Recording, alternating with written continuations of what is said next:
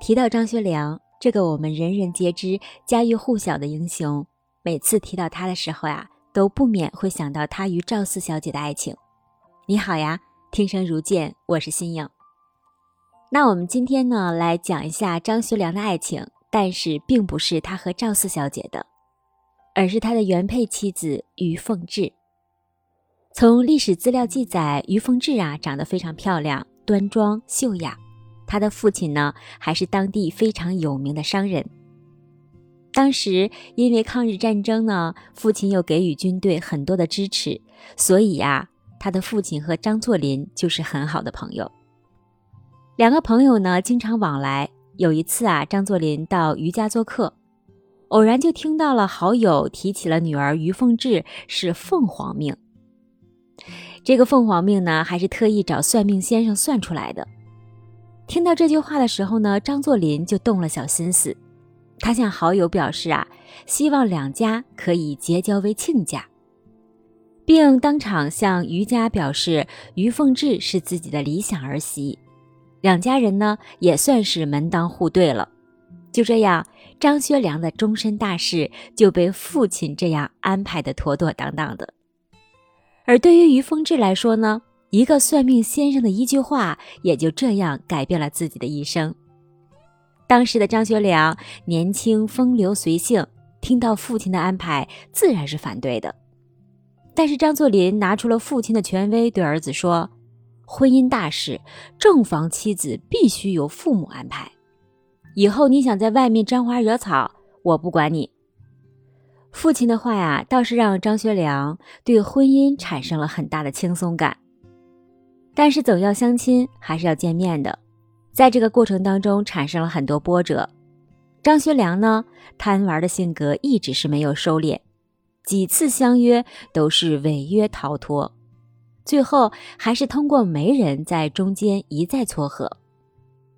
张学良有一次终于在一家画店和于凤至见了面，在画店里呢，两个陌生人上演了一场买卖的游戏。通过对几幅作品的赏析，张学良这个时候确认了于凤至聪明清秀、美貌兼修，也开始动了婚姻的心思。因为于凤至比张学良大三岁，张学良喜欢称呼于凤至为大姐，结婚以后也一直保持着这样的叫法。于凤至呢，婚后是把家里打理得井井有条。虽然他德才兼备、温柔贤淑，可是张学良还是不断的在外面沾花惹草。时间久了，张学良对于凤至的情感呀，由爱情转为了尊敬的情感。不管自己在外面呢如何风流，对家里的妻子一直都没有过任何的欺辱，而且视为于凤至是自己的左膀右臂。就在父亲张作霖去世以后，张学良主外。妻子于凤至主内，张学良深知于凤至是任何人都无法替代的角色。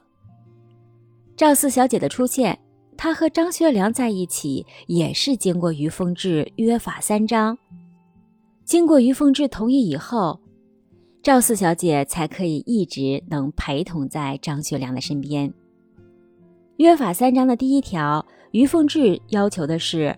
赵四小姐加入他们的生活以后，如果有了孩子，那孩子不能姓张。约法三章的第二条，赵四小姐不能进入张帅府。约法三章第三条，张学良不能给予赵四小姐任何的名分。不知道是不是于凤至有预见性？因为他的善良，才有了世人皆知的张学良和赵四小姐惊天动地的爱情佳话。在张学良被蒋介石软禁以后，于凤至是东奔西走，为张学良张罗这些事情。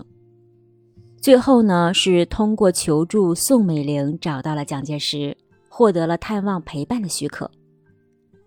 在很多书籍和影视剧里面啊，世人只知道赵四小姐陪伴了张学良半辈子，觉得这才是真的爱情，却少有人知道原配妻子于凤至在张学良被关押期间做出了哪些努力，东奔西走，做出的哪些付出。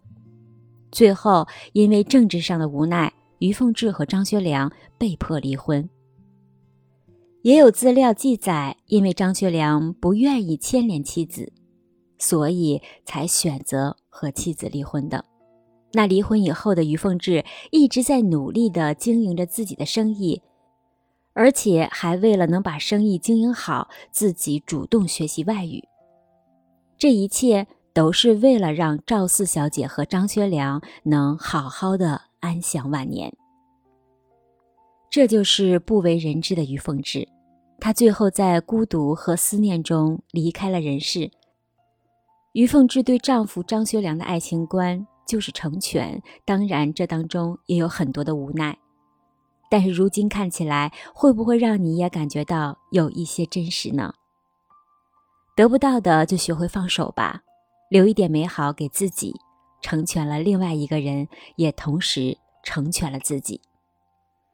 我是新颖，真实的故事我来说，你来听。我会用声音和你分享民国大师的十个爱情故事。欢迎你的订阅、转发和点赞评论。晚安。